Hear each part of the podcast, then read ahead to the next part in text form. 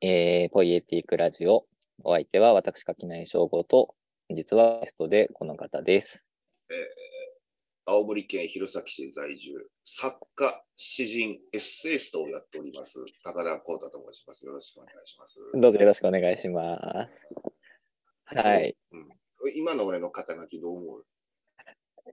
そうですね。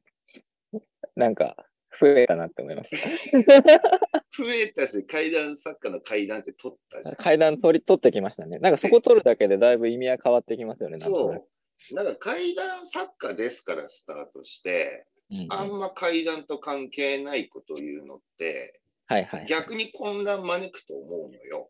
ああ、なるほど。はいはいはい。なんで怪談作家の立場からその話してんのってなるじゃん。はいはい、そうですね。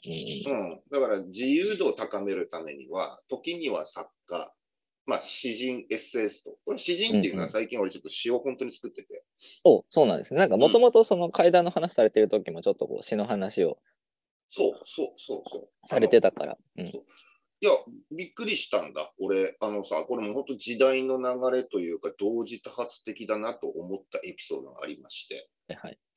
あのーまあ、詩を作るっていうのはもう本当に怪談と詩っていうのはすごく近いものがあるんじゃないかとかねて思ってたんですよ。はいはいはい。うん、なんていうか、まあ、階段といまあ、階段、怪異体験というものをどなたかが体験をし、それを私に表現するときに、あのーまあ、全くもちろんそんな体験したことを語ってる方は死だ死のことなんか全く意識してないんだけど、うん。うん。それをこちらに、なまあ、き私が取材する側として取り入れて、アウトプットするときに、うんうん。不思議と市場っていうものが漂う瞬間がはいはいはい。多々あるんですよね。うん。うんうん。それはなぜ市場が漂うかっていうと、おそらく私は体験者ではないので、うん。その体験ってものを言語化するときに、うん、市場的、市場がある表現がすごく有効になる。うんうんなんか、市場っていうものが醸し出された方がリアリズムが湧き立つみたいな、うんうんうん。うん、瞬間がとても多くて。なるほど。うん、うんなので、なんか、あの、なすごくし、し、し、まあ、うん、し、しって言っていいんだろうな。詩と怪談っていうのは、なんかどこか近いものがある、実は怪談というものがと思っていたら、先日ね、怪談作家のね、もうあれですよ、ポストモダニズム怪談作家の、あのーニューウェーブと言ってもいいんじゃないか、鈴木え捧げさんはいはいはい。がね、怪談と詩は近いんじゃないかとツイートしてて、うん。別に私、笹毛さんとなんか深い会話したこともないないんですよ、交流もないのに、そんな言葉がツイートでポンってきてて、うん。わあ、わかってるな、鈴木さんは、と思って。なるほど。うん鈴木ささげさんは、あれですよね。あの、今、とっさにタイトルが出てこない。えっとね、は花、花、花、花形見。あ、そうだそうだそうだ、そうそうそうそう。実話階段花形見の方ですよね。そうそうそうそううんうんああなんかねわ、お若いのかな？ノート見た感じだと、鈴木ささげさんはお若いように私は見受けたんですが、うんうんうん。えーとなんかね、おまあ、すごい読書好き？なのかな、ええうん、あた多分あのそれこそポストモダンと呼ばれるようなもの、はいはいポストはモダン以降のものというか、そういう文学と、うんあと音楽も好きで、音楽の趣味もちょっと俺に近い感じで、い。なるほど。少しこううん文化圏が似てる感じがあってね。はいはいはい。なんか怪談ブーム、コロナ禍以降の怪談ブームでいろんな人入ってきた。まあ、鈴木さんがコロナ禍以降かどうかは別として、うんうん。なんかね、怪談、実は怪談やってるけど、うんと、なんていうの？それがメメインではなく、いろんなものやってる中の一つの実は怪談だよっていう人がすごく増えた気がして、うんで、その属性、他の属性を見るとね、すごく幅広いと。あの、ああ、うん。精神科医をやりながら、実は怪談やってる牧出さん。この方ラッパーだったりして。はいはいはいはい。で、うんラッパーとしても、あの、結構、ちゃんとした、あの、ヒップホップの割とど真ん中の方で、いろんな人と、呂布カルマさんとかと一緒にやったりとかしてて。はいはい。あれですよね。あのカうん。カオスさんとがなんか MV に出てて。あ、そうそうそうそう。うんうんそうそうそう。なんか、しびれクラブ周りもリンクしてきてる感じなので。面白いなと思うのはね、なんかね、その辺のね、いろんな人が階段、まあ、出会いのきっかけは実は階段という文化なんだけど、うん。それ以外のこの、子と、子が持ってる属性の横のつながりでもコラボし始めてて、階段と全く無関係なところで。この流れってもしかしてあれじゃね ?80 年代のララジカルガジベリービンバシステムとかの流れと試験じゃねえの？っていうのを俺は。2000年、2000、令和になって、はいはい。なんか、あの頃のニューウェーブ的なグルーブが、もしかして俺ら階段文化っていうとこから生まれてんじゃないかっていうワクワクが。勘違いだ、うんうん。勘違いなんだけど、完全にね、い俺。やいや、完全に俺勘違いなんだけど、でもなんかそんな風に見ると、あ、確かになんかこの混沌としつつもなんか生み出されていく感じって、もしかして俺があの憧れていた80年代の感じ、うん。うん、なんじゃないの？みたいな風に感じるんですが、うん。いかがでしょうか？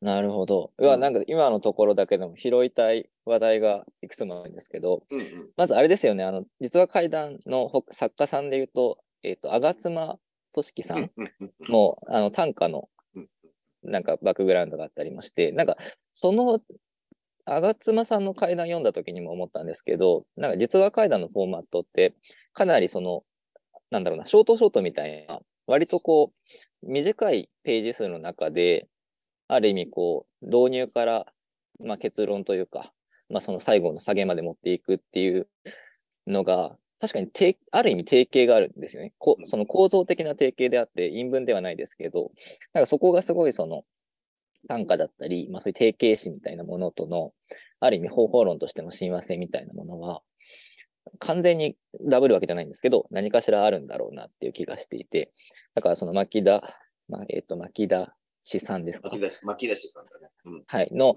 あの、ラップとかも含めて、なんかそういうこう、定型っぽい表現からの、なんか、その親和性みたいなものっていうのはあるな、みたいなのは、かなり個人的にも感じていたところではあるなっていうのと、あと、なんだろうな。そう、実話怪談が、あなんだろう。ある意味、それをメインとしてる人が他のことを別でやるのもそうだし、逆に他でメインでやってる人が後から入ってくるのもそうなんですけど、なんかそのジャンルを横断して、なんかそこだけじゃないところでやっていくみたいなのって、すごいなんか、なんだろうな。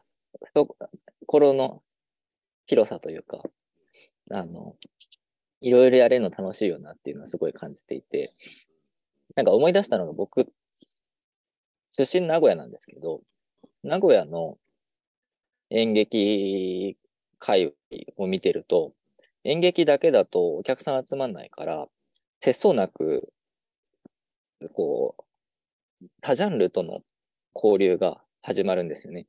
だ大体その名古屋で活躍してるバンドと劇団はみんな顔見知りみたいな。だから、バンドのライブだけだと人集まんないけど、演劇の人を集めて、そっちでこう人集めたりとか、めちゃくちゃ面で白いね。、そうそう。で、逆にその演劇作品やるときに、うん。それこそそのリアルで劇伴つけてもらうために、そのバンドが、あの、上映に入ってったりとか、うん。なんかそういうところで、その、自分は音楽だからとか、自分は演劇だからとかで、なんかこう、なんていうのかな、横のつながりなしに閉じていくんじゃなくて、うんなんか流動的に、もうジャンル横断的にやってみれちゃうみたいな垣根の低さがあって、ある意味それは、その、携わる人の少なさゆえなんだよなというか、うんうんまあそうしないと成り立たない、そうそうそうそう。うん。まあ、名古屋みたいなところは、まあ、文化不毛の地の、あの、最たるところみたいな感じなので、なんかそういうところだと、いや、本当にそうなんですけど、うんまあ、そういうところだと、なんかそれこそ何か面白いことやってる人っていうのは、特に何か、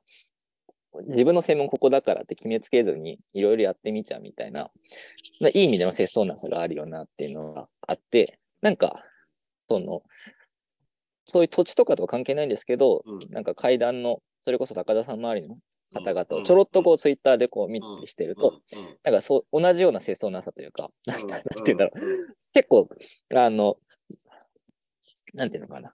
ある意味、ニッチなそところでうん、新しい人をこう集めてくるのが大変なジャンルというか、どうアピールすればいいか、なかなか難しいジャンルでもあると思うので、うん。なんかそこでそのこういろんな人がとにかく面白そうっていう空気作っていこうぜみたいな雰囲気を持っていろいろやってみてる感じっていうのは、うん。なんか結構こう、旗から見ていても、なんかいろんなものが出てきそうで、それは楽しいな、みたいなところで。うん。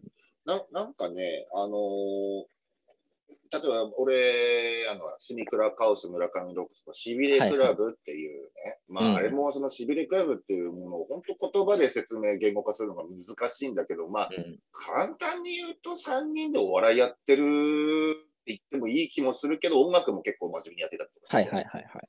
うんまあ、その単体でも一応階段で出会った3人ではあるけど、あの、ジャンル横断しているわけですよ。うんうんうん。なんだけどね、あの、垣根を壊して何かやるときに我々が、えー直面したのは、うん例えば村上ロックなんていうのは YouTube の登録者何万人？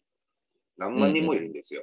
うんうんで何万人もいる人が、で、なおかつイベントやれば村上ロックさん、村上ロックさんってみんながやっぱすごいすごいっていう、その村上ロックさんであると。で、スミクラカオスさんなんていうのも、あの、階段の、その、コンテストのプロデュースからね、うんうんうんそのまた、むすごい昔からそういう活動、オカルト的なものを紹介する活動をしている人。うんで、まあ私はまあ、まあ私はまあ人気はないですけど、15年やっぱ階段作家。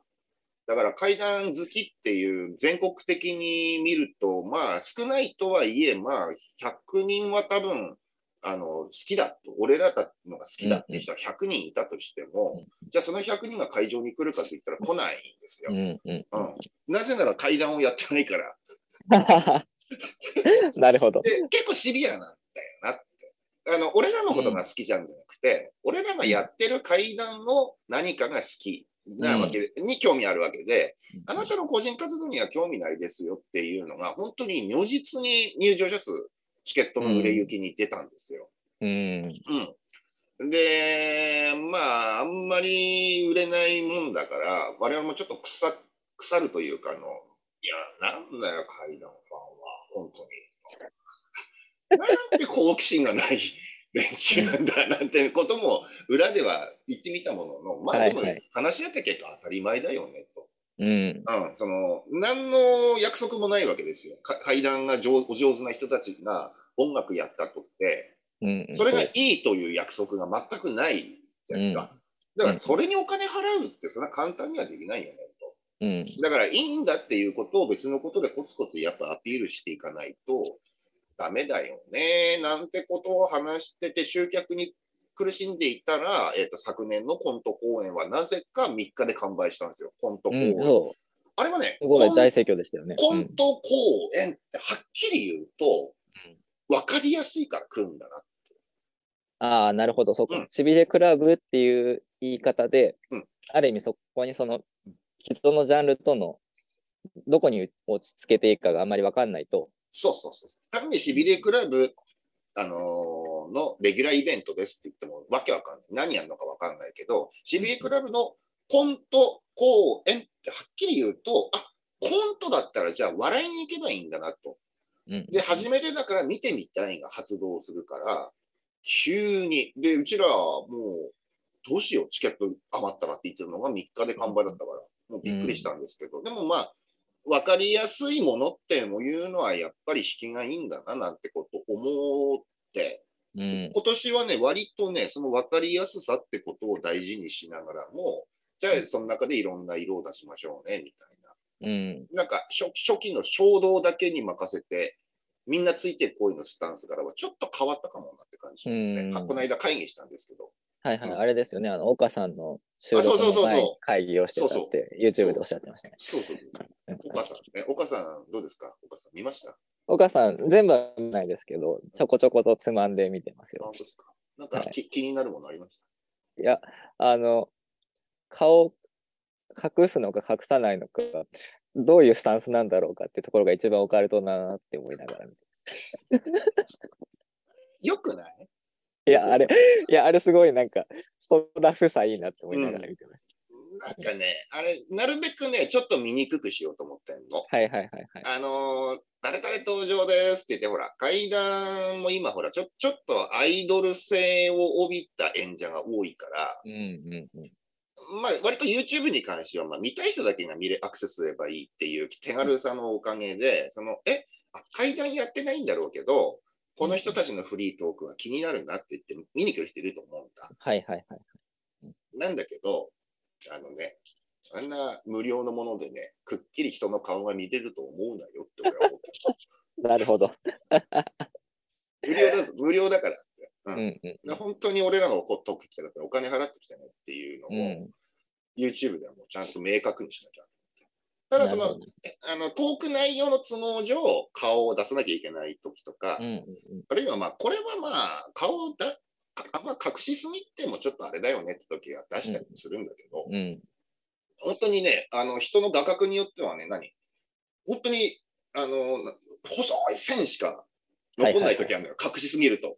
はいはいはいはそれちょっと俺的にも、ちょっと残酷だっていう気がする。なるほどなるほど。うん、その時はまあ、バラストって顔出しするんだけど、なるべく見せたくない。やっぱなるほどゆ。ままだ俺の中で、うん。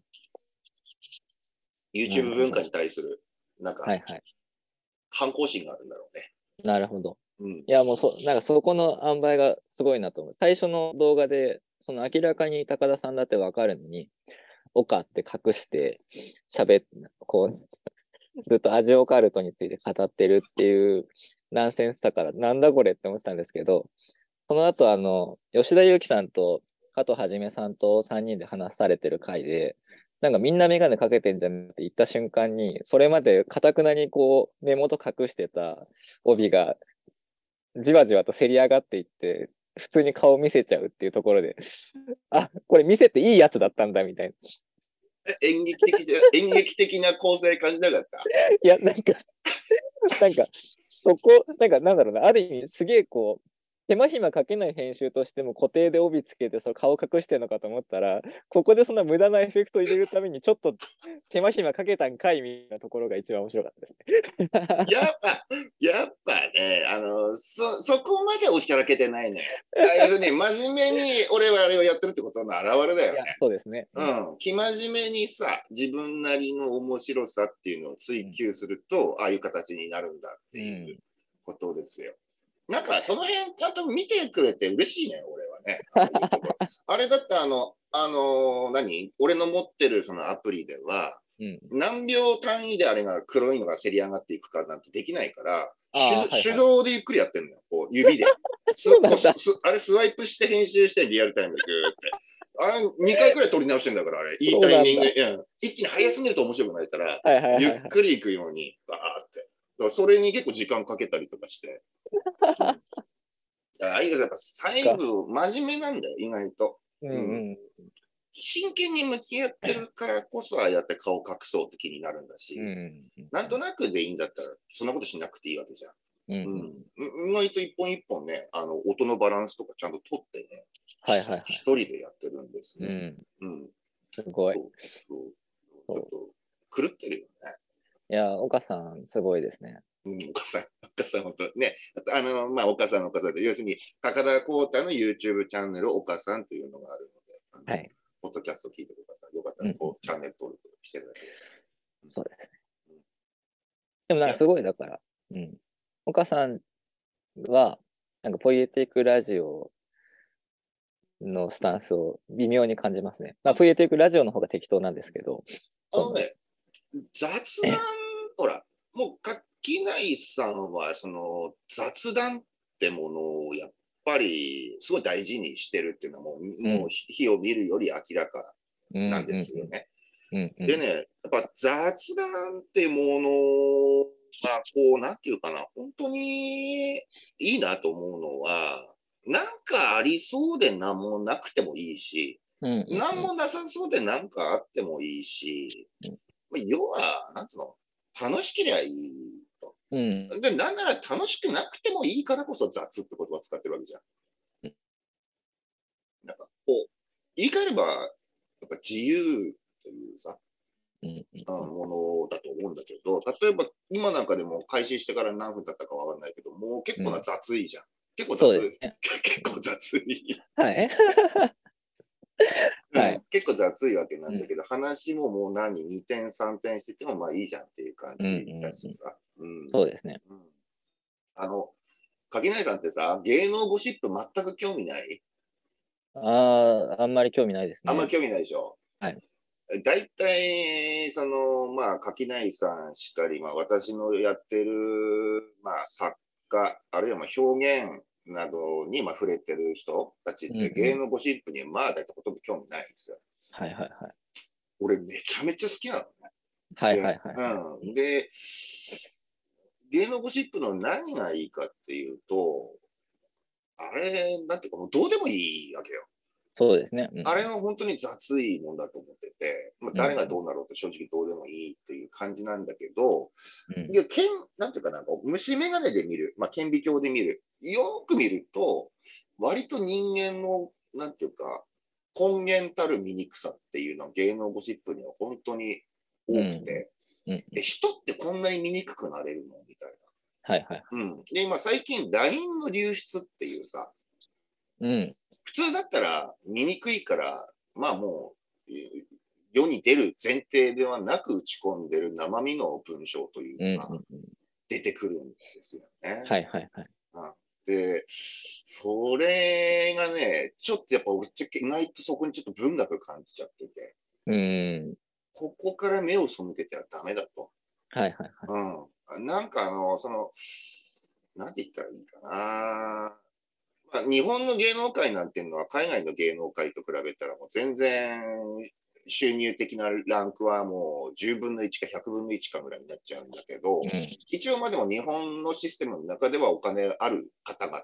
じゃないですか、タレント、人気タレントね。うん。うんが、あ、こんなに裏側見にくい、見にくいっていうのがもう世に出ちゃうんだっていう時に、こう、うんやっぱリンクするのは、まあ、あの、ハリウッド・バビロンとかさ、あの、はいはいこう、なんだろうな、サンセット大通りとかさ、うんうんうん。ああいう世界観と俺どっかリンクしてる気がするんだよね。うん。うん。で、意外とその、いや、た単なる芸能ゴシップでしょっていうのも、奥底には、なんかあるぞっていう気がずっとしてて。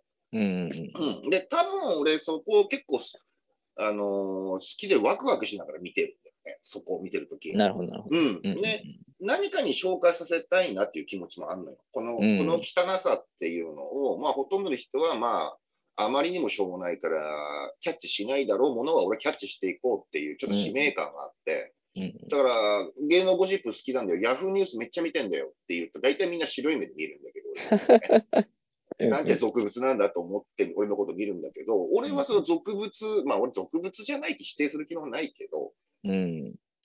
あの楽しく見てるというか、まあ、あの何かフィードバックされるはずと思って、うん玉込めてる感覚で俺はヤフーニュースを見てる。なるほど。うん ていうことを今ここでアピールしたかった。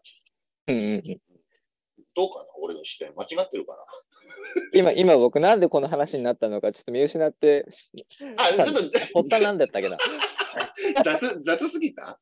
いや、なんか、いや、なんか雑談だなっていう話をしてて、うん。で、なんか、そのまま気づいたらこの話になってたんで、ちょっと途中からなんだっけなって思ってたんですけど、まあ雑談だから、雑談だからということで、雑い代表が俺の中で芸能ゴシップだったってこかとことろで、こうシナプスがつながってるんですよ。なるほど、なるほど。うん。あ、でもそれで言うと、でもなんか、今の話で言うと、それこそそのヤフーニュース的なものだったり、まあ、芸能ゴシップみたいなものを、なんか見ちゃうみたいな申請と、なんか、その、それこそ実話怪談に対して読むみたいなところっていうのは、まあなんかある層においては一緒なんだろうなというか、なんか似たような欲望で読む人たちっていうのも一定層いるんだろうなっていうのは感じるので、うん。まあ、なんかそこはなんか一つ確かになんか直接的な取材ではないんですよ。取材の一つではあるよなっていうのは、なんか納得するところではありますね。なんか、すごいこそうね、そうね。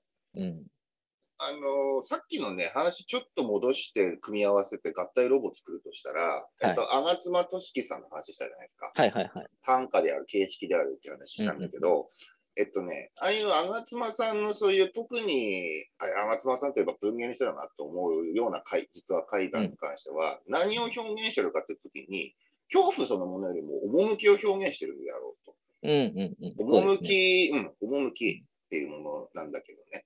うんううんとこの趣を楽しめる税と、趣と別のもっと植物的な恐怖とかを楽しむぜっていうのが、まあ、いると私は仮定していて、いつもはいはいはい。趣だけでやってると正直全然売れないんだよね、本がね。なあ、なるほど。うんうん、趣、怪談本を買うとき、よし、趣が欲しいから買おうなんて人は、もうごくごく少数ですよ。うんうん。その人の趣が好きだからって買買うような人は、本当に、何？もう、もしかしたら15人くらいしかいないかもしれない、全国で。うんうん。もしかしたらね。なんだけど、それ、そんなもんはもう、あの、そんなもんって言い方、それは素晴らしいもんなんだけど、うんそれはもう芸術点が高いっていう、うん。商業的ではない。だから数字として伸びなくなっちゃう。うん。いや、もちろん、吾妻さんもほら、怖いのは怖いし、バランス、ねバランス取ってるんですけど、うんうん芸能ゴシップなんてのはやっぱ植物的だよね。あれは趣を見るもんじゃないから。うん。ああ、そうですね。うん。うん。だから、趣っていうところをまあ抜きにすると、その実話怪談のまあ覗き見てる感じ、うんあるいは他人の不幸を楽しむようんうん。うん何か醜悪さというものを、うん、表現してる。うん。うん、まあ、実話怪談の大体植物的で怖い、まあ、いわゆるガチコアみたいなのっていうのは、あれはもう人間の醜悪さのカルカチュアといううんうん。うん、の構造だから人はうわっと思うわけじうんうん。ゃん。うん。なんか、人コアではないんだけど、人コアっぽいみたいなさ。うん。いいわわけわかんない系の、何のためにその悪事するかわかんない怪異っていうのは、あれはもう、なんていうか、に人間でいうとこの狂人っていうもののカリカチュアであると。あるいは自然災害ってものをまた体現しているものかもしれないうんし。うん。もう訳も分からず不条理にひどい目に遭うなんていうのは、もうそういうものとみんなこう頭の中で無意識、まあ意識的か無意識かでえー互換させてうん。うん。嫌だなと思ってると思うんですよね。うん。うん。だからまあそこの部分で、やっぱ芸能ゴシップ的な部分っていうのが、もしかしたら、もしかしたらリンクしてるのかもな、なんていうのは、まあうん無理やり僕は引っ張れることはできるかなと思います。うん。なるほど、なるほど。うん、いうんうんうん。や本当に何の話してんだろうさっきからずっとね。何の話だったかな？催眠術何の話だったっけな？催眠術みたいじゃない？いや、いいですね、この。でも雑談の一番醍醐味って、この自分でも何話してか分かんなくなった時一番こう、いいですよね。そうん、さうんそうなのよ。あのね俺、聞いてるがたまったもんじゃないでしょうけど。うんとね、垣内さんと雑談したいなって、今回の収録は僕から要望を出したじゃないですか。はいはいはいはい。これなんでかっていうと、垣内さんがちゃんと雑談っていう土俵を作ってる人だからなんですよ。うん。なんとなくこういう話してるって、やっぱり相手は僕のことだんだん嫌になっていく。なるほど。そ その競技いつから始まったんですかってなるわけですよ。はいはいはいよよく喋るなって取り留めもなくってなるわけなんだけど、うんうん雑談っていう土俵の上にも2人乗ってると思う分には、うんうん今我々やってることはもう本当に正しく正当ないや、そうですね。ルールにのっとってるわけじゃないですか。はい。だから、なんかここでやっぱ好き放題話したいなっていう気持うんちが、うんうん。俺が垣内を求めちゃった理由かな。いやー、素晴らしいですねうん。ありがとうございます。いつかそんな垣内さんも俺に怒るかもしれないよね。もうもうもうそれ雑談に聞こえ超えてる。まあ、そうですね。あの、今日、今日、今日も3、3、4時間遅刻されてます。マインドまで雑になっちゃダメだよ、ね。そうですね。ああくまで段の、段の部分でそうそうあちょっとこのスタスタートからかっていうところでね。雑ってものの拡拡大解釈しやがったっていうね。そうですね。いや、申し訳ない。いやいや、でもまあ、それはまあ、あの、冗談として。ま あ高田さんは本当にでも、まああの、今日はうっかり寝ちゃいましたけど、うん。基本的にさっきもこれ録音ボタンを押す前に話してましたけど、ん時間も割とこうしっかりあのそう。しっかりされるし、まあ、そなんかそれこそその、あの、普段お話ししてて、なんかその締め切りもそうだし、その、実際このトークイベントでもうちょっとちゃんと喋ろうみたいな時には、きちんとそのコンセプトから、あの、きちんと準備されたりっていうところで、うん。すごいこう、しっかりとされてるじゃないですか。うん、あの、じなんかその実はね、そうあの、それこそそのゴシップ好きな、実はな怪談作家みたいなところで言うと、パブリックイメージとしてはきっとろくでもないじゃないですか、きっと。確かに、確かに、そうそうそう、ねだそこからすると、やっぱしっかりしてんなというか、やっぱりその、ある意味、なんか自営業者みたいなものでもあるので、まあ社長みたいなもんじゃないですか。だから、うんで社会性みたいなところで言ったら、下手したら全然勤めてる人より、むしろシビアなところ求められるよなみたいなことをうん。思いながらこう見てたりもするんですけど、うん。なんかだからこそすごいこうなんだろうな。雑に語る時の雑さはやっぱりなんかなんなんていうんだろう。もうなんかちょっとこう信頼感があるというかなんか一応ちゃんとできる人が雑にやってるっていうところでこうあるとこっちも安心しますよ。まあね、ププレーなところもあるよね。あそうそうそうそうなんですよ。うんうんこの年になると雑談してるとき、やっぱ、あ、今雑談してるなって自分たちで分かっちゃうじゃん。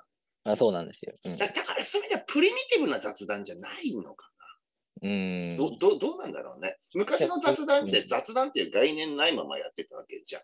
まあそうですね。うんうん。なんならすごい本当に世界の真理に近づいてるような気がしてたと思うんだ、若い頃って。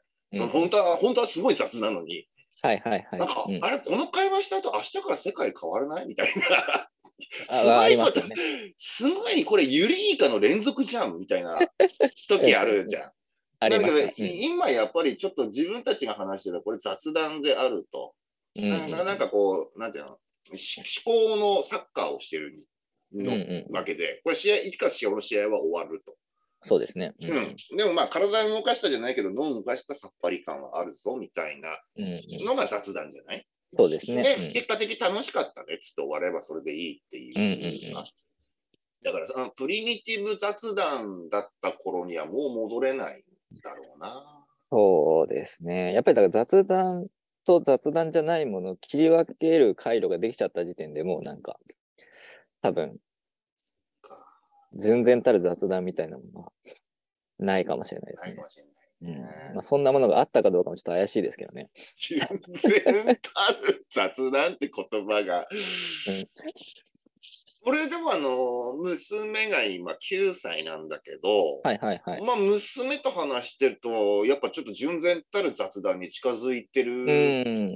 感覚はあるかな。まうんうんうんマジで雑だ。マジでどうでもいいこと話してるから。はいはいはいはい。うん、9歳の興味なんてほら、大体どうでもいいじゃん。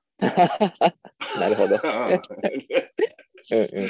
か。ら、パパ聞いて、パパ聞いてって言って、なんか言ってきて、まあ、うん一応俺もほら、あのー子供と同じ目線で楽しんで、ちゃんと会話してると。まあ、大人が子供の目を見て、うん。その投げかけてきたクエスチョンなり、サジェスチョンなりに、しっかり目を見て対応するっていうのは、まあ、上層教育としていいもんだと思ってるから、まあ、なるだけしょうもないことでもさ、お、これはこうなんじゃないかってコメントしっかりこう投げかけて、うんああ、こうだよねって意外とキャッチボールが始まるのよ。もう 9, 9歳っていうのもなると、やっぱ脳はもうかなり、まあそうですね。うん、うん動いてるから。これ、でも俺もまあまあ楽しくなっちゃって話してるときなんか、あこれ雑い、うん雑いぞと。これいい,、いい感じに雑いなと思いながら話してるんで、あれ結構プリミティブな、うん、なんていうか雑談。混じりっ気なしの雑談って子供と会話してるとあるなってうんうんうんうん。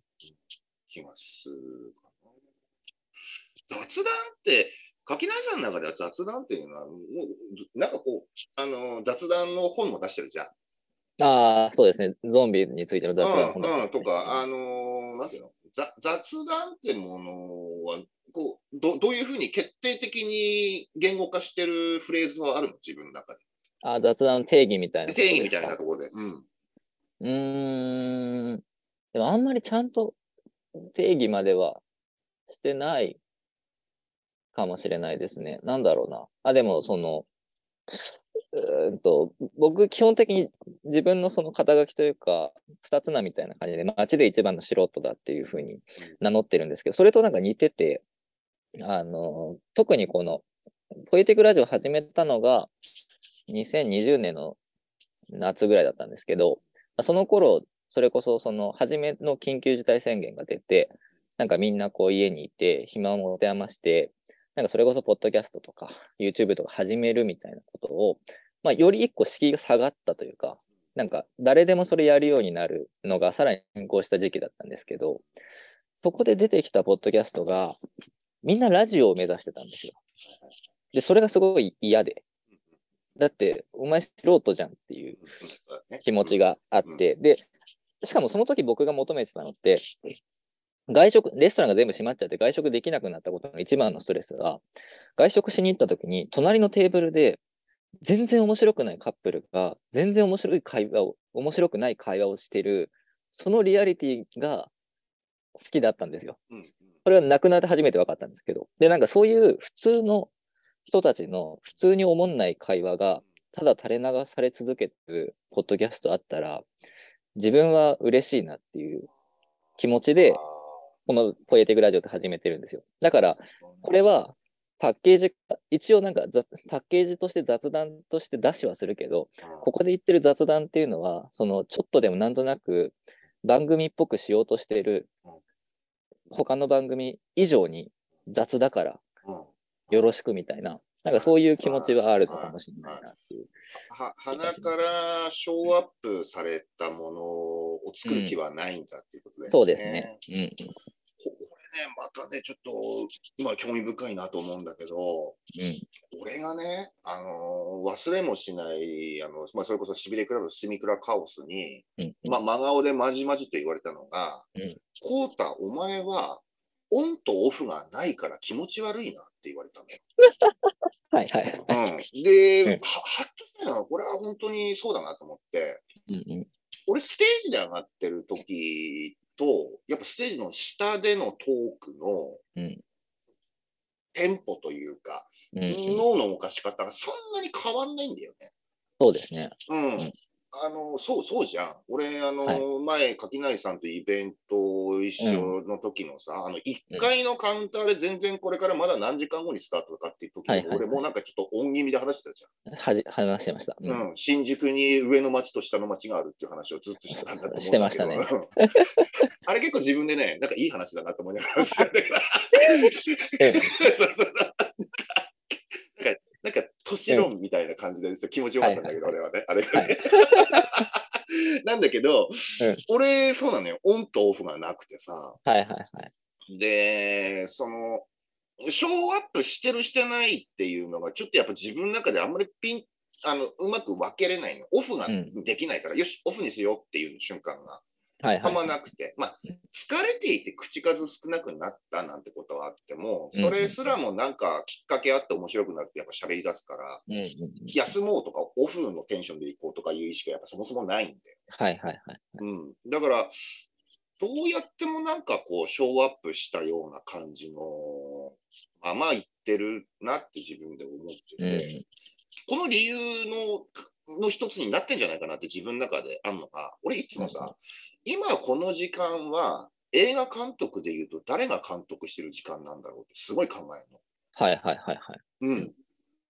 あの例えばだよ、例えば、えーっと、俺が、うん、まあ、18歳、19歳くらいの頃、京都、えーうん西院というね、西の院と書いて西院というところに住んでたんですけど、はいはい西院の、えーアパートうんの、えーそのアパートの隣接してるセブンイレブンでアルバイトしてたんですよ。うんうん。うん、で俺はその頃本当にあのー大学入学したもののえ京都外国語大学というものに入学したんですけど、うんうんうん。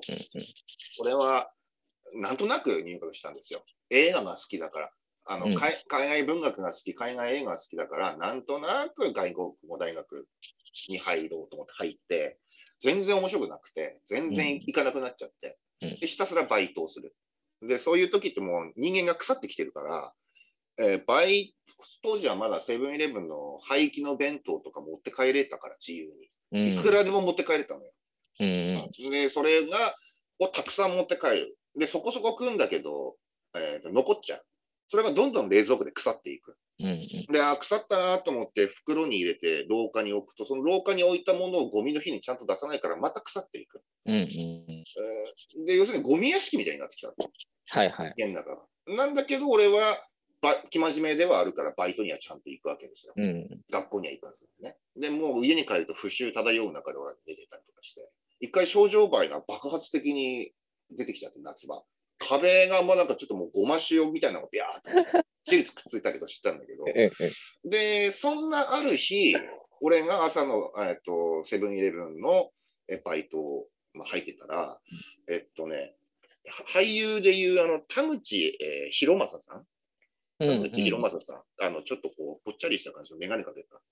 はいはいはい。あんな感じの風景の人が、えーガラケー、当時ガラケーですか？ら、ガラケー持って、すごい挙動不審にバーンって入ってきて、コンビニに。で、店員たる俺に、えー警察呼んでくださいって言うんですよ。うん。で、俺と店長が横でカウンターの中にいたんだけど、警察呼んでくださいって言って、え、警察？って、ででもあなた、けそれ今、携帯持ってるから自分でかけたらどうですか？という話になって。で、店長も、もうあなた、あの、自分でかけてと。あうんの全然、こっちでちょっとめんどくさいからって。うん。なんかトラブルだったら自分でかけてくださいって。うんでも、、いや、どうしよう、どうしよう、え、どうしようとかおろおろおろしてるんですよ。うんうんそうするとね、頭から大量の血を流した、あの、めちゃくちゃこわもてのスーツ着た人がバーンと入ってきて、うん。うん。あ、兄ちゃん、あ、兄ちゃん、外の話しよう、外の話しようすげえ冷静に。うんうん。血まみれなのに、はいはいはい。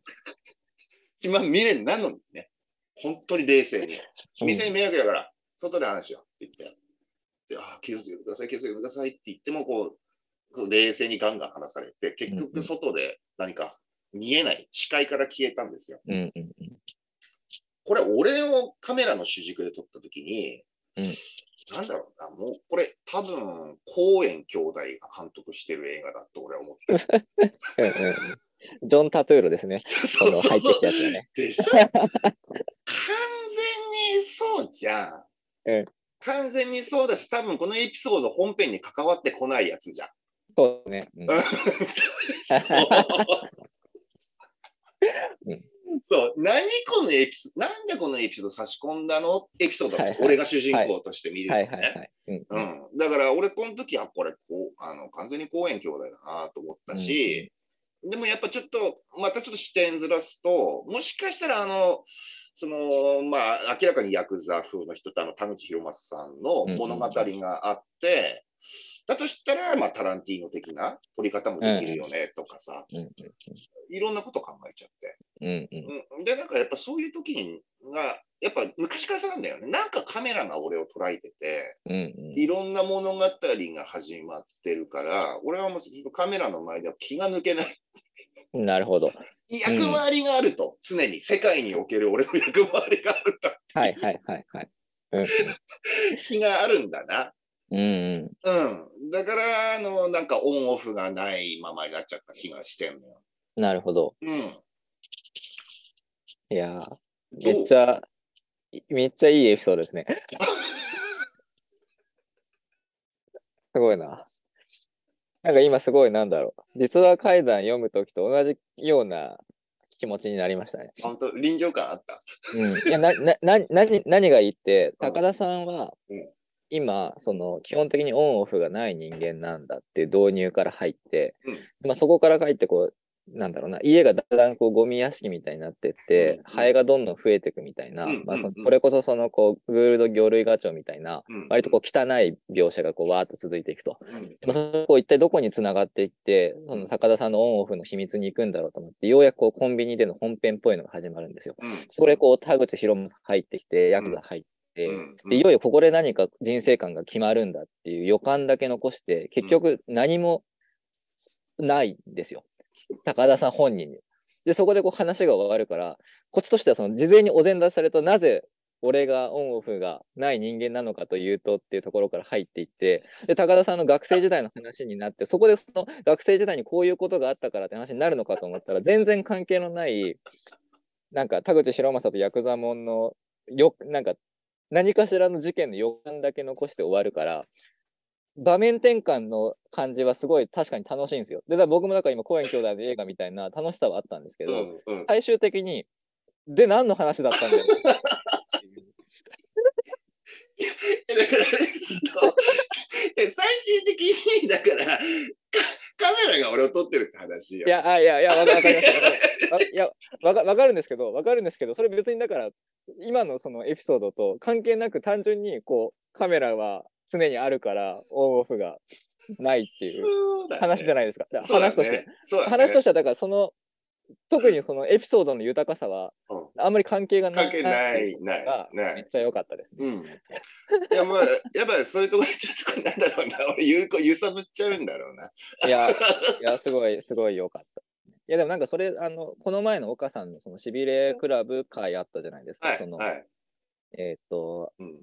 あれはな何だったんだっけななんか恥ずかしい話というか、うんうん。なんか失敗談みたいなの皆さんで話してて自然とそうなったんだ。うんそう、でもだあれだからそのしびれクラブ、ポッドキャストもやってたじゃないですか。今やってましたよもやってなんかやってないんだ。今止まってる、止まってる。うんうんなんかあれもそうなんですけど、基本的にお三方で喋るときって、すごいだから、エピソードトークが秀逸なんですよね。うんうん。全部そのこう、一人で語って、一つの芸としてうん、なんか一つのエピソードを語り下ろすっていうのがうん、あんだけラフにやってても、ちゃんと成立してて、そこがやっぱすごいなって思ってたんですけど、なんか、実話怪談の、その語りの方の人たちっていうのも、で要するにあれってエピソードトークじゃないですか。だからなんかそういうその、話芸として何かこうエピソードを語って聞かせるみたいなところに関してのスキルっていうのは、やっぱりなんか一つあるんだなみたいなのをすごいこう感じてたんですけど、やっぱり僕も今こうやって高田さんと、なんだろうな、雑談してて、一番こう他の雑談と違いがあるとすると、そういうなんか急になんか異様なクオリティのエピソードが 急に出てくるっていう。もうそこがやっぱり一番こう、楽しいところですね。あのね、エピソードをね、きっちり話す人、いや、うんちょっときまあ、気象転結なんて頭の中にはその4文字じゃないんだけど、うんやっぱ自分なりのこうグルーヴ感でこう話してる人って、うんそれが長けてる人、うん。うんうんうん。俺ね、あれね、みんな多分ね、不安なんだと思うんだよ。自分がそのエピソードから得たエッセンス、自分が体験したエッセンスっていうのを、うんうん、ちゃんと相手にパスしたいっていう気持ちの表れだと思うんだ。ああ、なるほど。うんうん。だから、なんとか私の世界観をあなたにちょっと一回見てもらって、このビデオテープをしっかり見てもらって、うんうん共有しないことには、私は頭がおかしい人だと思われてしまうぞっていう恐怖心があるんだよ。うんうんうんうん。あのーさらっと言っちゃうと、もうちょっと本当に全く理解されないだろうと。でも、うんちゃんとここで俺がこう思って、こう思って、こういう描写の中でこんなことあったんだよまで、ちゃんとは伝えきると、うんえっと、受け入れてもらえる。自分のその時間が。なるほど。うんうん。だからその時間を受け入れてもらいたいから一生懸命、あのー話してんじゃないかと。だからやっぱりトーク上手い人って、本当にサービス精神がすごい強い人だから。まあそうですね。うん。あの、そういうエピソードトークなんて本当にサービス精神の表れ。だなと私は思うんで、そこまで頑張らなくても本来会話ってさ、うんうん。あの、いいも、もっと本当にはしょっていいしさ、はいはい。楽しまなくてもいいわけじゃん。会話を楽しもうなんて言うけど、意外とその、うん楽しむっていう言葉のハードルって本当は本来もっと世間より低いはずなんだよ。はいはいはいはい。うんうん。逆にこんな一生懸命やって喋ってるやつが一人いると、他の人喋りにくいわっていうい瞬間、やー、そうですね。瞬間めちゃくちゃ多いじゃん。うん。うん。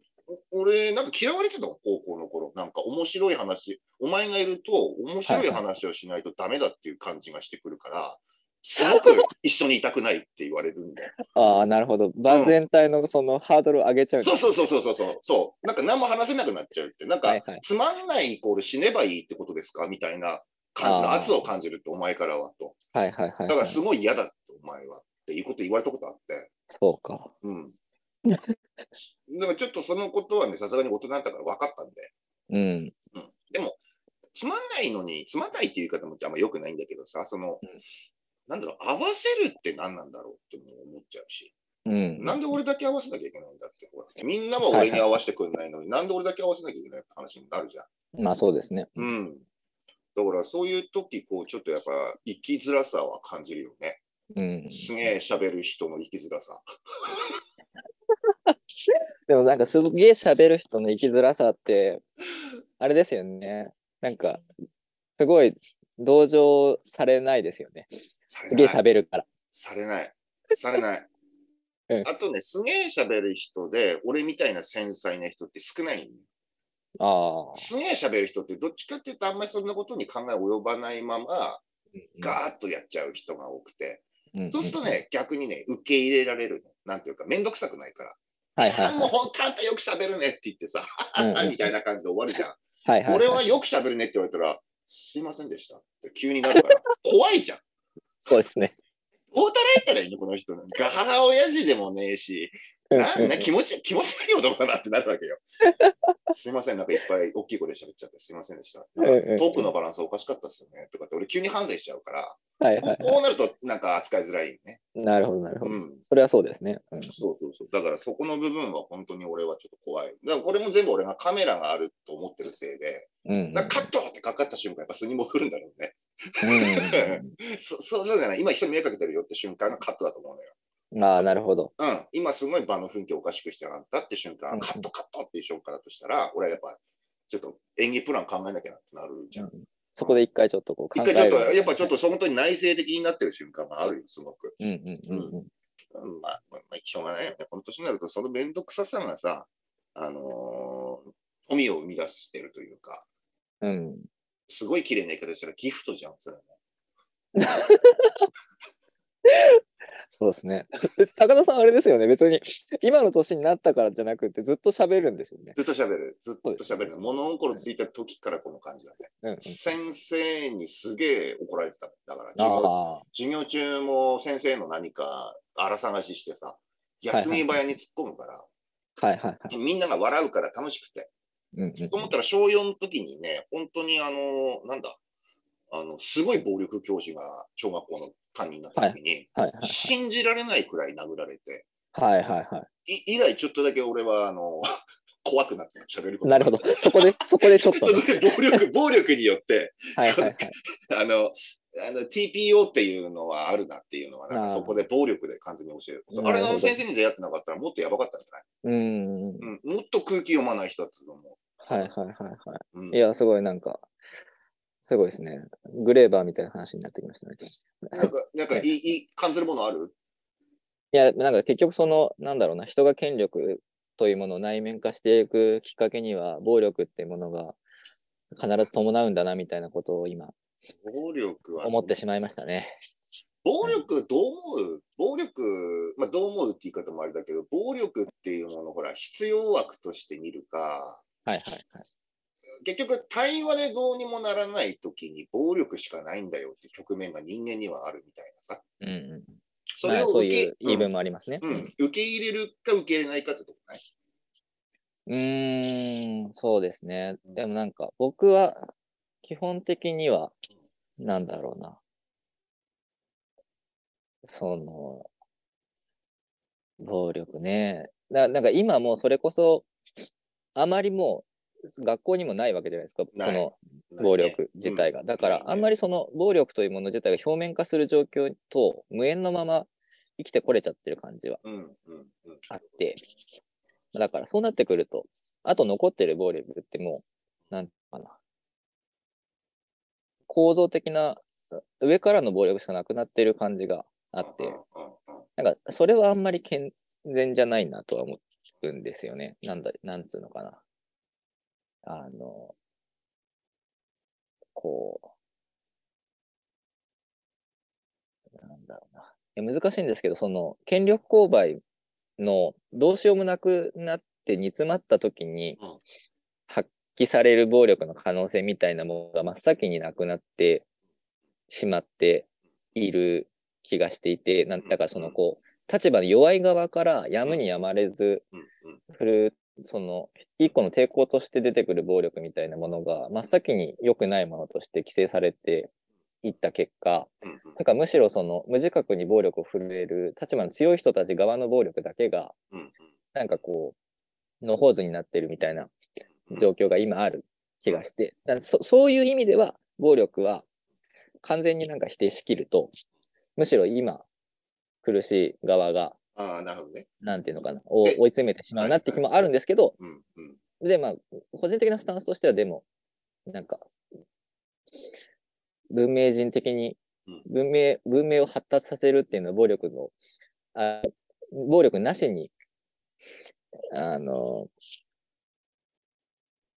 うまくやっていく方法のうん集積でもあるから、うんなんか今更そこに戻っていくのもどうかなみたいな気持ちはあったりもするんですね。なんかね、あのー暴力にも本当いろんな、暴力って言葉ってさ、うん、すごい大きくない？文法、暴力っていう。いや、そうなんですよ。うんすごい大きいんだけど、うんいろん実はあの細分化していくといろんな暴力があるじゃん。あります、ありますち。小さな暴力がたくさんあるわけなんうんだけど、そんな中では、この暴力は振るった方がいいんじゃないかって暴力も多分ね、いや、そうそうそう。あるんだよね。そうですね。うん。だから暴力いけないって言って全て否定せずに、うん。細分化して何暴力、何暴力っていっぱい細かく定義していくべきだと思うんだよ、うんうんうん人人類は。そうですね。うん。で、この暴力に関しては、それはもう、あの、免罪符がある。やっていいとか、やったことによって、あの、もっと良くなる。暴力だうんから。うん。この暴力は振ろうねっていう教育はないじゃん。そうですね。うんないし、その点に付けが果たして、なされてるのか。うん。もうちょっと俺は、ちょっと聞いて、俺は知らないだけかもしれないけど、うん。うん。そうですね。この前にね、えっとね、本当それに類することがあって、まあちょっと誰が誰がって名前言っちゃうと本当に生々しくなっちゃうからあれなんだけど、まあとにかく言うこと聞かない奴がいると。うんうん。もう本当にごくごく一般の話ですよ。はいはい。何かをなそうとしている。うんなのだが、ある一人が全く言うことを聞かない。うんうん。し、話しても全く応じない。うん。応じるも何もそもそも話してる内容を理解したかどうかすらも知らない。なんだけど、ピースとしてその人が歯車を動かしてくんないと、この大きい動きは動かない。うんうん。この時に、話せばわかる、話せばわかるって言って、結果、あの、何も動かない。歯車が回らないから。うんうん。この時になす暴力というのは、もうするしかないんじゃないか。うん。要するに、したことで、この人は歯車を動かすから。別に殺すわけではない。うんただ、こういう目に遭うから回んなきゃダメだよってことを教えるための暴力である。うんうん。これはやっていいのかやっていってやっちゃいけないのかっていう時代に直面して。うん。で、もうやっぱりね、そのやっていいんだってことを信じてる人を論破できないね。うん。いや、違うんじゃないって言えないのよ。そこ、そこでできちゃってるから、はいはいはい。考え方が。うん。崩せないんだよね、その人に。いや、でも、でも暴力良くないと思うようんっていう、抵抗する俺は武器を俺は持ってないわけよ。なるほど。うんいや、でも振るしかないでしょ、と。だって話し合ってダメで、でもずっとこうなっちゃうんだから、もうそれ暴力で、痛みで分からせた方が早いんだから、効率いいでしょって話うんになって、どうどうやったらそれに勝てるのかなっていう。うん。いや、難しいですよね。難しいよね。うん。うん。そうなんですよね。暴力。いや、暴力、暴力は、いや、そう、でも、なんか、本当に、なんか理屈の上でああだこうだっていうよりも、具体的に本当にどうしようかっていう話にしていくと、より一層わかんないんですよね。わかんない。うん。なんかね、俺は、俺常に言ってんのは、その話してもわかんない、おあの応じない、その人を、まあ、とりあえず医学的見地から見るっていう、うんうんまあ、もうそこで福祉の観点っていうのが必要なんじゃないの？うん。うん。っていう感じがしてんだよね。うんうんだから、歯車としてそこに置いてプロジェクトを動かそうとした時点で間違ってるわけであって。うん。まあ、そうですね。うん。暴力に変わる何かっていうのは、まあ、まあ、何年もかかっちゃうかもしれないけど、もしかしたうんうんら治療したらその人の話に応じるかもしれない。うんうんことあることにやっぱちょっと俺脳のエラーがほとんどの問題を引き起こしてる気がしてるから、うん。うん。脳のエラーが起こさないように何が必要かって時に、まあある程度大人の今話してるから、うんもう教育じゃないだろうんうんうん。うなと。うん。で暴力でそれが教育とは言っちゃいけない気もするから、そうですね。と思ったら、まあそれこそ文明という暴力なしで解決しましょうに大事なのはもう医学、特に脳うんうん。であろううんうんうん。うん。だから、うーん、だからプーチン、プーチン、まあちょっとプーチンを今ちょっとあんまり象徴的にプーチンの名前出すのもちょっといろんな考え方があるから、さあ違うって言われるかもしれないけど、まあちょっともうちょっと浅く幼稚に考えてほしいんだけど、うんうんうん。だからプーチン、どうしよう？いや、病院連れて行こうよっていうのがまあ文明人のあり方うんうんうん。だろうなと。うんそれも早い段階から病院に行ってたらもっといい結果だったはずだとか、うんうん そういう話？ちょっとうんイイフになっちゃうけど、うんうん。でもこの if をとりあえず持っとかないと先に繋がらないだろうなって感じがしてるね。そうですね。いやー、いや、本当に、なんだろうな。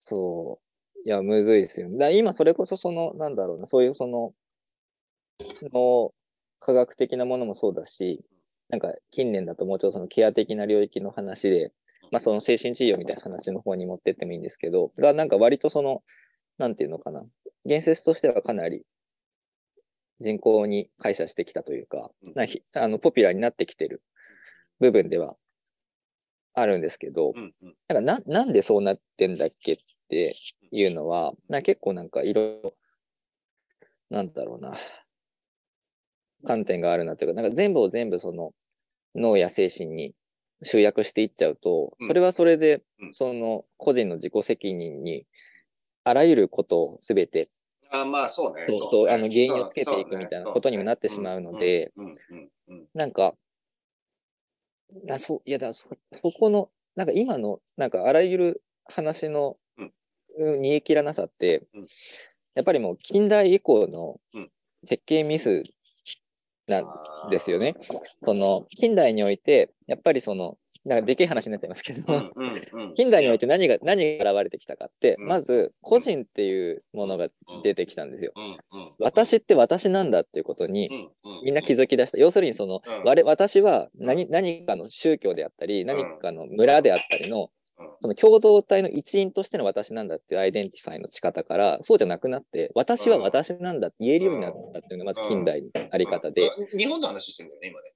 えっ、ー、と世界的に世界世界的に見てですね、そう。日本だとちょっと近代化ってあんまりうまくいってないと思うので、主に西洋文明においてそうやってまず個人が確立してきて、その上でその私は私であるっていうかけがえのない個人たちがそれでも折り合いをつけてうまく社会をやっていかなきゃいけないっていうところで、ある意味その全体的な社会っていうものとかけがえのない固有性を持った個人っていうものとが両方ともいっぺんに成立しちゃったのが近代であるとすると、ここの調停って未だにうまくいってないんですよね。だからさっきの暴力の話も要するにその社会の規範を何より第一として個人っていうものを暴力的に抑圧することを良しとするのかもしくは個人っていうのは絶対に不可侵のものだから、社会みたいなものの安定運用を犠牲にしてでも、こう、尊重しなきゃいけないもんなんだっていうところっていうのは、なんかうまくまだ、あなんつうのかな、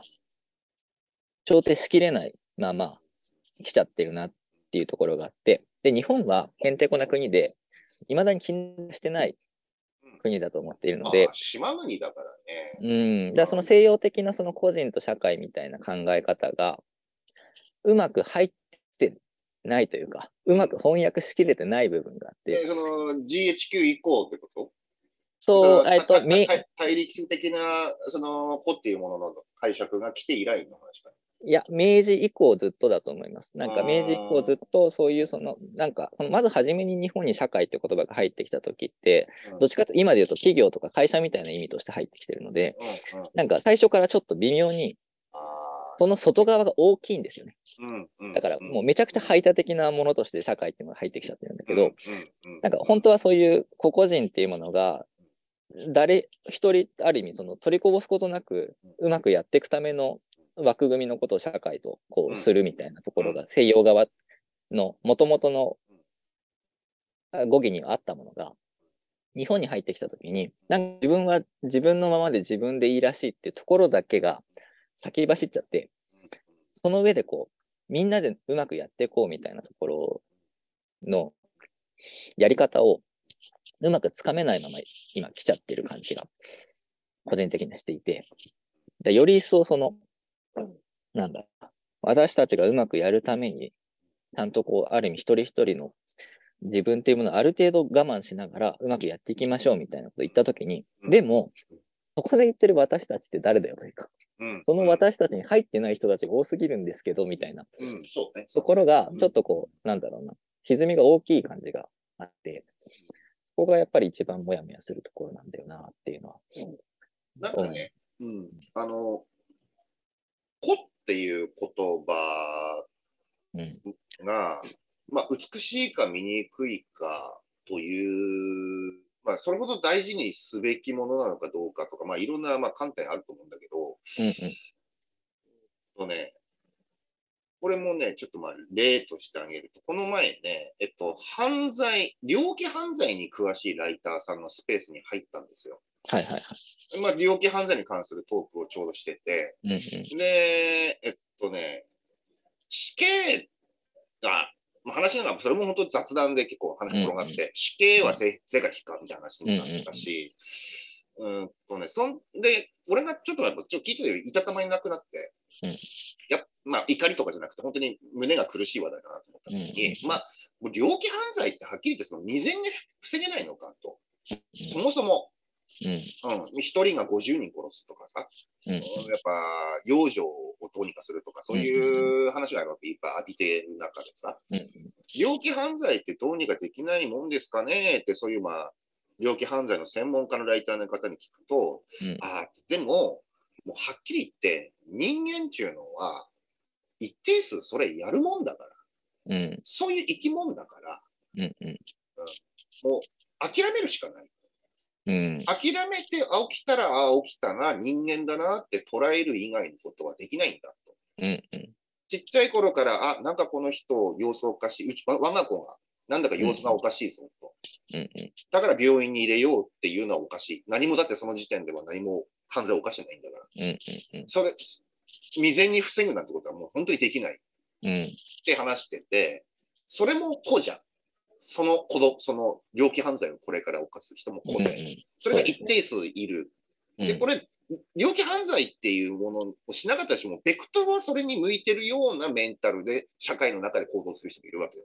うんうん。犯罪はしないけど、まあまあ、わわ見出し、見出してるよねと。うんうん。法には触れてないだけで、相当、錯乱させてる、か乱させてうんうんうんうんる状態にしてるよね、この人って人が、子としているわけよ。うんうんこの人どうしましょう？んう、うん、話し合いでなんとかなるんですか？うんうん。うん。その人をケアするっていう視点はいつ生まれるんですか？うんそもそもケアしなきゃいけないのかどうかも別に犯罪を犯してないから。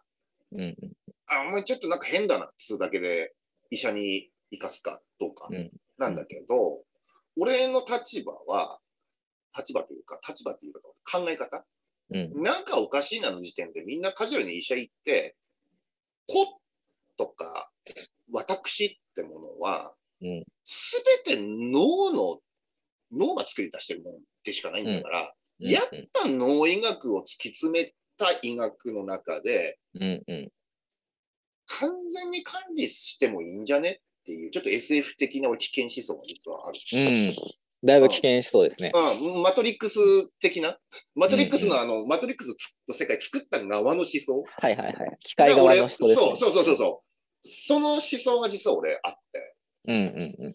なんかね、ちょっと俺の、俺の人間に対する定年っていうのは、やっぱり脳ってものを、あのプログラミングでしかなかろうとうんいううん諦めがあるんですよ。うんうん。今こうやって話してるのも、やっぱもう俺がずっとプログラミングしてきた何かが走って全部こう言語化されてるに過ぎない。うんうん。俺俺自身がもうその、過去の阿弥陀くじ、ずっと阿弥陀くじやってるだけ。うんうんうん、ずっと生まれてからずっと阿弥陀くじを知ってる、すべて俺が行動、目線、全部が阿弥陀くじの結果。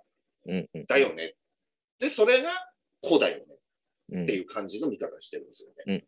うん。うんだから、ここはちょっと、だからちょっと俺の過激な思想の、だからちょちょっと話が、だから柿内さんとちょっとずれちゃうのかなって気がしてそうですねス。タンスの違いが大きく出ちゃうかもしれさない。そそうです。ななんか多分それこそそのさっきの個人と社会との枠組みで言うと、僕は割と個人主義的なうんスタンスに偏って、ベクトルとしては向いてるんですけど、うん多分高田さんの今の話だと、どちらかというとその社会側のうんその治安たり秩序みたいなもののそうね、そうね。もう超超管理世界。うんそうそう、うん。そっちにこう寄ってる感じはうん。ありますね。そうね。うんなんかね、あのやっぱ、飢餓とか、うん。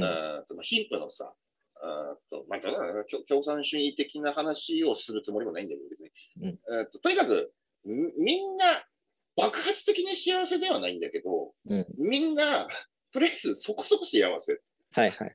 のラインで、うん。まあ、飢え死ぬこともないし、学問もみんな、えまあ、望むならば得られるし、うんうんうーんと、なんだろうな。あと、理不尽に人が殺し殺し合うこともない。理不尽、理不尽。まあ、人がこ、理不尽はとってもいいな。人が殺し合うこともない社会を作ろうと思ったときに、うん。やっぱもうそんくらい脳いじっとかないと、うん人間ダメだから。やるから。やるじゃん。ややってきたじゃん、ずっと。そうですね。話せば分かるって、すごいみんな言ってんだ。話せばも、話も分からなかった歴史が長すぎて、あ、もう人間ってそういうもんだろうと。で、その猟奇犯罪の話聞いたときなんか、やっぱ、あ、やっぱそういうもんだなっていうことをより思ったんですよ。うんうんうん。なんか、ちょっと幸せにしたすぎるが、俺の中で暴走してんだよね。みそうみんな幸せタレがちょっと暴走した結果、うんうんうん すごい危険な思想が。いや、うん。そうですね。行き着く先は、だってオルダス・ハクスリーじゃないですか。素晴らしき新世界じゃないですか。でもだから、怖い反面、あのほら、人にチップ埋めようぜみたいな話もさ、うんうんうんもう実はあのその未来って来てるんだよね、うんうんうんうん入れてる人もいる、実際。うんうんそうですね。うんあの、大体ほとんどの人ってあのチップ入れるって言うと嫌だと。うんみんな管理されたくないわってなるんだけど、俺チップ入れることに何ら抵抗感ない。うんもそううん。チップで生産してくれたら俺どんだけ楽かなと思う。うんうんうん。あと、ずっと監視されるってことに対する抵抗感も多分俺ない。ほ盗聴される、監視されるってことうんうんを俺がされても、別に俺、それで世の中が平和になるならって思える。マジう。ん。それはすごい面白いですね。うん。そうなんだ。そうう。なんかそんなこと言いそうもない人なんじゃん。どっちかというと。なんかいかにも個人の自由大事にするでしょ。そうですね。でも、そうなんだよ。怖いよ。うん。今ちょっと別の恐怖を感じますね。いやでも、でもそうなんだよ。あそあ。危険思想。うん自分で危険思想って分かってるだけ偉いなと思うわ。まあそうですね。まあ、あとはだからそれこそその、あの、何何にせよそれじゃあ誰が管理するんだよっていうところですよね。そうだね。何にせよ、それ誰かにすると、だから、あかん、それはいつもね、そこで俺のね、シミュレーションが止まるの。それを管理してるのが結局人間だったときに、うんじゃあその人間をまた誰か管理してる、誰か管理してるってときに、うん。うん。完全たるパーフェクトヒューマンみたいな人なんかいないから、いや、そうなんですよ。そう、あの、ど、そこでね、俺のシミュレーションが止まるのよ。うん。うんうん。あの、悪用されるっていう可能性は必ずあるから。うん。うん。うん、止まっちゃうんだけど、まあまあ、でも、どうなんだろうんうそうな。難しいね、そこは。まあまあ、うんでもそこまで、俺の、俺の危険思想はそこでストップすなるほど。る。うん。だからまだ、まだ、まだ健全な方。うんうん。いや、でもなんか本当になんか今、そういう気分になってる人って結構多いんだろうなっていう気もするんですよ。高田さんみたいな。うん、うん。こう、もう、なんかみんな、ある意味、管理されちゃった方が幸せじゃないかみたいなうん、うん。ところっていうのは。でもまあ、だ結局だからそこで問題になるので、じゃあ誰が管理するんだってなってきて、うんで、結局人間がく、人間はクソだっていう前提のもと、うん。じゃあ人間はみんな管理してやろうみたいな話になっていくと、人間管理するのは人間じゃダメなわけですよね。宇宙人とかそうそうそう。宇宙人も怖いよね。そうだ、そうなってくると結局なんか今、そのこう AI のなんか。シンギュラリティがどうのみたいな話とかって、あれだから、要するにあれメシア思想なんですよね。うん、あ、そうだね、そうだね。だから人知、人知を超えた、うん、なんかより良いうん、こう、合理的な知性みたいなものが現れて、我々のことを管理してくれれば、みんなハッピーになるんだっていうのは、まあだからある意味それこそもう本当に2000年前から、というかもっと前から、もうユダヤ教以降ずっ80と、うん。マイマイコンって言葉があった頃、マイコンってあれオカルトの範疇だったんだよね。あそうですね。ブラックうんボックスすぎて、もう我々はそれをオカルトとして捉えてた。いや、うんうん。いや、だから本当に今言われてるシンギュラリティみたいな話って多分、こう、また、あのー、50年ぐらいしたらノストラダムスの大予言と同じ扱いをうんうん受けるだろうなって思ってるんですけど、でもなんかそこに託されてる切実さというか、なんかもううんいいから、いいからこの愚かな人間、俺たち人間を誰かあいや、もう本より当に。より良い、より良い存在が管理してくれみたいな気持ちは本、当に、そう。なんか多分うん大きくあるだろうなっていうのは、俺の生涯の生涯のテーマだね。人間をどうするかっていうのが、すごい生涯のテーマだと思ってる。うんうんもうそこにある種取り憑かれてるじゃない？多分うん俺は。うん階段やってるのもね、人間をどうするかの一環なのよ、割と。うんうんうんうんあの、もう、亡き魂ってものをどうすんのみたいなところも、うんうんもう翻ってやっぱ生きてる魂の話をしてるわけじゃん。うんうんあんな階段っていうのはもうやっぱ翻って生きてる人の話してるっていうのはもう言うまでもないことだと思うんだけど。まあでもそうですね。うん。なんいやだけど、あ、そうか。うん、そう。で、だから、速攻とか、あとまあ、自分で創作する、まあ、階段以外のものに関しても、やっぱり全部人間ってものがテーマになってて、うんうん人間をどうするかっていうことの何か考えるきっかけ、あるいは自分の思考のゲームが創作物になってるなっていうのはもうずっとそうだね。ずっとそう。でずずっとわかんねえわかんねえって言いながら作り続けて最後に俺は死ぬ人生と思ってる。うんうんなるほどね。いやでも本当に、でもそうなんですよね。なんか結局そのオカルト的なもののなんかあり、歴史のとか僕は好きでよく本読むたりするんですけど、うん。やっぱりなんかそれ見てて思うのは、そういう本当にもう個人が、個人ではどうしようもないうん。大きさの問いを見つけてしまったときに、うん。それでもそれを個人レベルでうん。何かしらこう理屈をつけたりうん、筋を見つけられるうん。理路として、こうオカルトっていうのは常々機能してきたんだろうなっていう感じを受けていて、なんかだからすごいそのこう、高田さんのなんかさっきの危険思想スタンスをうんある意味踏まえてみても、やっぱりだからそれとその階段っていうのはなんか確かに密接につながってるんだよねみたいなのは今すごいこう感じましたね。ね、うんあのーこの収録前に、ちょっと数日前にほら、DM でやり合ったさ、はいはいはいはい。ちょっとしたあれも雑、雑い DM でやり取りしなんかたんだけど、、はい、やりしましたね。あの時うんも同じような話に結局結論さ、垣内さんから、あの空白を埋める。はいはいはい。うん結局空白埋めるのって大いなる力しか埋めれないもの。うん人間っうんうんて行間めちゃくちゃでかいじそうですね。ゃん。うん、人間とか社会の中には本当にでかい行間があってうん、で俺たちはその行間が不安でしょうがないわけよ。うんうんうん。どうなっちゃうんだろうっていう。はいはいはい。うんうん安心なんかないと、はっきり言って人と人の関わりの中に。はいはいはい。約束したってその人は明日死ぬかもしれないし、うんうんうん。こうなするだろうと思ったことを今日しない可能性がある。今日なんかも最たるもの、約束した時間俺寝てたっていうことがあって、この行間、書きな果たして書きなは読めたかって言って読めなかったと思うんだ。うんうんうん。うん忘れてんだなって。忘れ でも、でもあれ、あそこはちゃんとドラマがあってさ、あの、ね、いろんなドラマがあるわけよ。だから、うんうんそこの行間ってものを埋めるときに、やっぱ人はオカルト的なもの、うんうんうん。まあ、大いなる力っていう言葉がいいかな、うん。をそこに当てはめて安心したいんだよね。なるほど。うんうん。。だから全部そういう話したかな、今日はもう。全部それにつながっていくんじゃない？うん。すべての話が。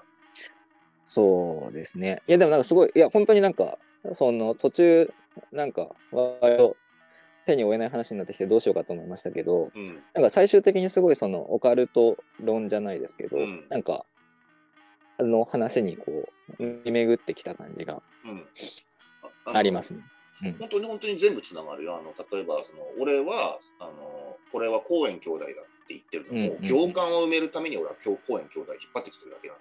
うんうんあのシュールな空間とか、自分の人生のどうしようもなさっていうものをうん。うんうん。言語化する言葉が、公園兄弟っていうの監督作品っていう言葉が行間を埋めるから、うん俺はそれですっきりするわけってさ。うんうん。うんなるほど。でもいや、なんかそれ、ちょっとこう、また混ぜ返しますけど、うんなんか、行間は、てかまあ余白があったらうん不安だから埋めたくなるっていうのが、まさしくそれこそオカルトの、うんうんまあよ、オカルトへの欲望の、うんまあ、あの根本にあるようなうんものの一つじゃないですか。だそれこそオカルトって隠されたものだから、隠されたものは見つけたい。が余白があるところは埋めたい。で、あの、階段もだって結局その天袋が怖かったり、ちょっと空いてる襖の隙間が怖かったりっていうのは、まさにそういう余白への不安なわけですか。だけど、実は階段って、その余白埋めないじゃないですか。いそこでね。だから、余白の存在を教えてるのかな。